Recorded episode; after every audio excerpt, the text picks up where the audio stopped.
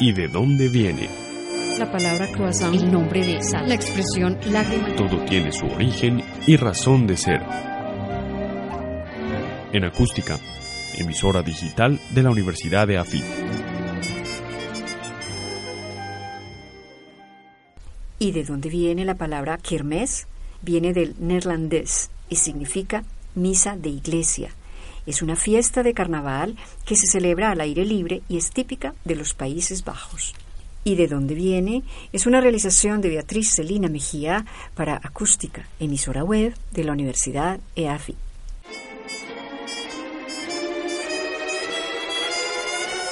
¿Y de dónde viene?